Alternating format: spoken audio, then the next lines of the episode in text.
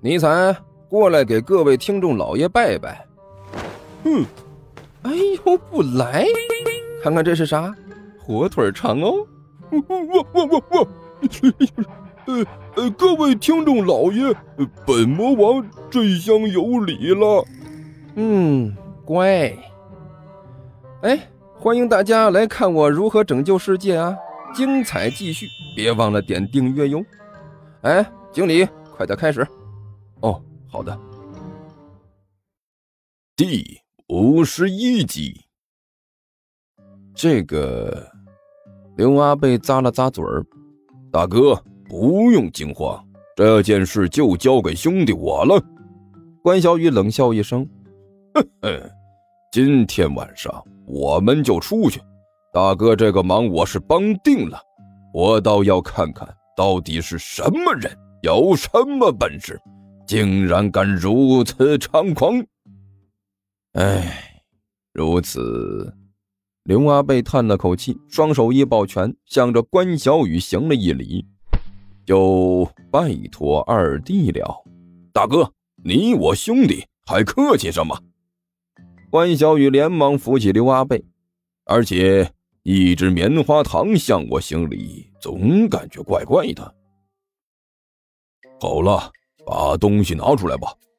干球的屋子里，尼才深吸了一口气，很严肃地对着刘阿巴说道：“呃，好嘞，大王。”刘阿巴笑眯眯地把口袋打开，然后把酒拿出来摆在中间，接着用几个小碟儿放了点花生米，又放了两块点心，恭恭敬敬地摆在尼才面前。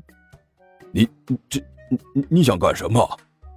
尼才看到刘阿八这个模样，他就有点懵啊，忍不住问道：“哎，不是，那边那个老太太说，如果是对自己最尊敬的人，那就一定要好好这么摆着。”刘阿八干笑了一声，说道：“ 大王，我这摆的有什么不对的地方吗？”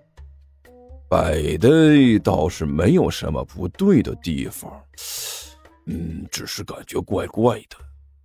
尼才用力摇了摇头，哎，算了，先不管这些了。呃，现在最重要的事情就是确定一下这种饮料有没有效果。尼才一边说着，一边拿起酒来，打开了盖子，一股酒香从里面飘了出来。哇！一边的刘阿八忍不住吞了一口口水。这个香味儿，这个香味儿闻着不得了啊！怪不得能恢复魔力呢！别看这味道闻起来不错，其实喝起来可难喝了。尼才皱眉苦脸的说道：“辣辣的，喝到喉咙里就像是着了火一样。真不知道这地球人怎么喜欢喝这玩意儿。”真的？不能吧？这味道闻起来挺好的呀！刘阿八挠了挠头，没工夫和你废话，喝点就知道了。尼才叹了口气：“嗯，算了，为了恢复魔力，吃苦受累又算得了什么呢？不就是喝点难喝的饮料吗？来吧！”说着，他拿出一只小碗来，给自己倒了一点儿。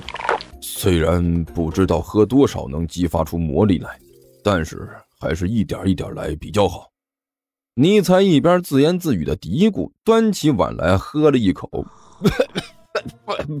我是的，真不是一般的难喝呀！地球人怎么会喜欢这个东西？口味这么重的生物就应该从这个世界上消失才对，活该他们世界末日！尼才被呛得直咳嗽，忍不住骂道：“大王，您一定要坚持住！”刘阿八一脸同情的说道：“我知道这东西可能挺难喝的，但是为了毁灭地球的大业。”为了您能恢复魔力，请您一定要坚持住啊！不用说，我也知道。尼采没好气的骂了一句：“大王，您现在感觉如何？有没有感到法力有恢复的迹象？”刘阿八紧张兮兮的又问了一句：“嗯，没有。”尼采一脸茫然的摇了摇头：“一点魔力恢复的迹象都没有。”没有啊，刘阿八有些遗憾的摇了摇头。不用问，那一定是喝的少了。您应该多喝一点才行。哎呀，那喝多少才算才叫喝的多呀？尼才愁眉苦脸的问道：“上次你喝了多少？这我哪能记得住？那您就只好往多里喝了。”刘阿八咂了咂嘴：“嗯，这样，你把这一碗倒满，然后喝下去试试。这碗倒满？”尼采眼睛有点发直。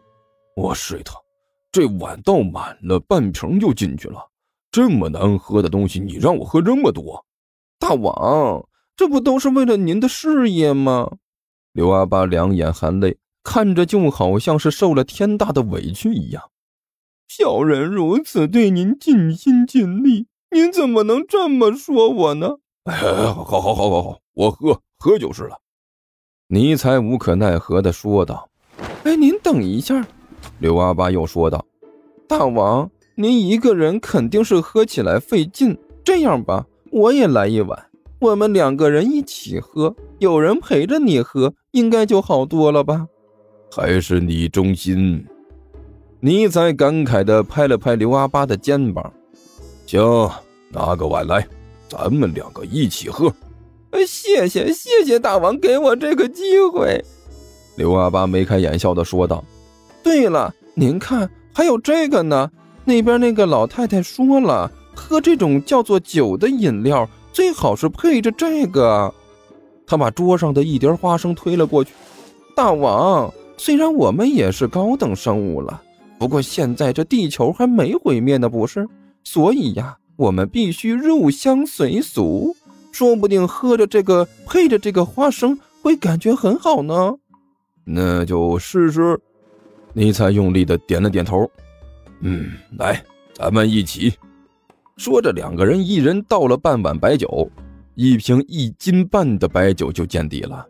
一个大魔王，一个老鼠人，一人捧着一只大碗，看着就像是要歃血为盟一样。大王，我看我们也不用一次喝那么猛，一次喝一点喝完这些就行了。刘阿八说道：“我觉得应该也有用。”行，听你的。尼采点了点头。和刘阿八一起举着大碗喝了一口碗里的白酒。